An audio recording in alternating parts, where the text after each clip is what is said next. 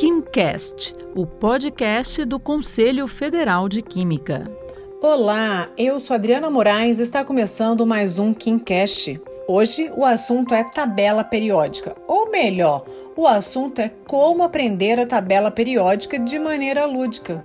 O professor Dionísio Silva Gomes, que dá aulas de Química no Complexo Integrado de Educação na cidade de Eunápolis, na Bahia, vai contar pra gente como é que funciona esse aprender brincando. Ele criou o jogo tabelando e classificando periodicamente para passar o conhecimento da tabela periódica aos alunos dele do ensino médio, depois de ter observado que os jovens tinham até trauma da forma como foram obrigados a aprender a tabela periódica. Professor, explica por que, que o senhor resolveu criar um jogo para ensinar sobre os elementos da tabela periódica. Adriana, o jogo ele foi um produto da conclusão do meu mestrado em Química, certo? E na minha concepção eu precisava cumprir uma hipótese, na verdade confirmar ou não uma hipótese, se poderia ensinar química, especialmente o ícone da química, a tabela periódica, sem a forma engessada, aquela forma que era apenas pela, pelo processo de memorização. Que eu senti uma necessidade de tra trabalhar algo diferenciado, né?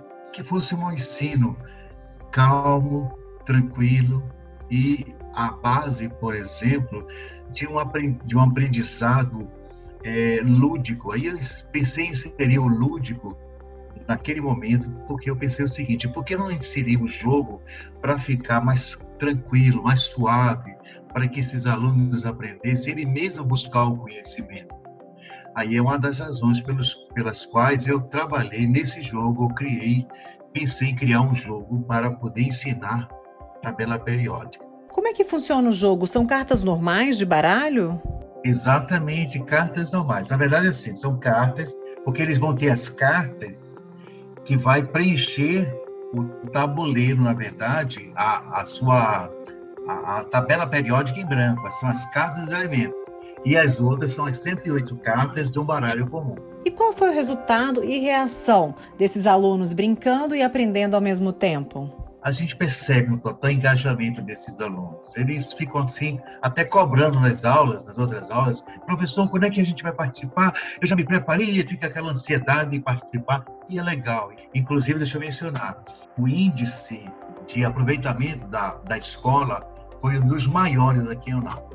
Me conta uma coisa, na sua opinião, a química necessita de ferramentas especiais para o aprendizado da disciplina em sala de aula? É necessário que haja uma integração entre os meios de para que haja um meio de compreensão melhor. E dessa integração entre as disciplinas deve ser, deve existir para que promova o pensamento ético e criativo. E eu digo que as ferramentas são as mais fáceis até, sabe por quê? Porque, por exemplo, nós podemos inserir, como de fato eu fiz, o lúdico, jogos é, físicos, jogos virtuais, brincadeiras, programas virtuais de simulação também em laboratório, que já existe atualmente, né? Inclusive, até eu, logo no início eu achei até mais, mais curioso, mas eu já vi isso, né? Peça teatral, peças teatrais que podem inserir ensinos educacionais de química. Então, a ideia é fazer com que o ensino de química se torne algo tranquilo e, mais do que nunca, contextualizável. Por isso que eu concluindo, eu digo a você, o seguinte, ó, a química ela precisa ser divulgada, ela precisa ser ensinada da melhor forma possível. Ela deve ser para o aluno hoje, nosso aluno atual, para que ele possa entender melhor a química, precisa ser contextualizado. Este foi o meu bate-papo com Dionísio Silva Gomes, ele que é professor de Química no Complexo Integrado de Educação em Eunápolis, na Bahia. E se você quer saber mais sobre o trabalho feito em parceria com o Conselho Federal de Química, acesse o nosso site. Lá você vai encontrar matérias sobre parcerias já realizadas. É o www.cfq.org.br. Obrigada e até a próxima! Você ouviu o KimCast, o podcast do Conselho Federal de Química.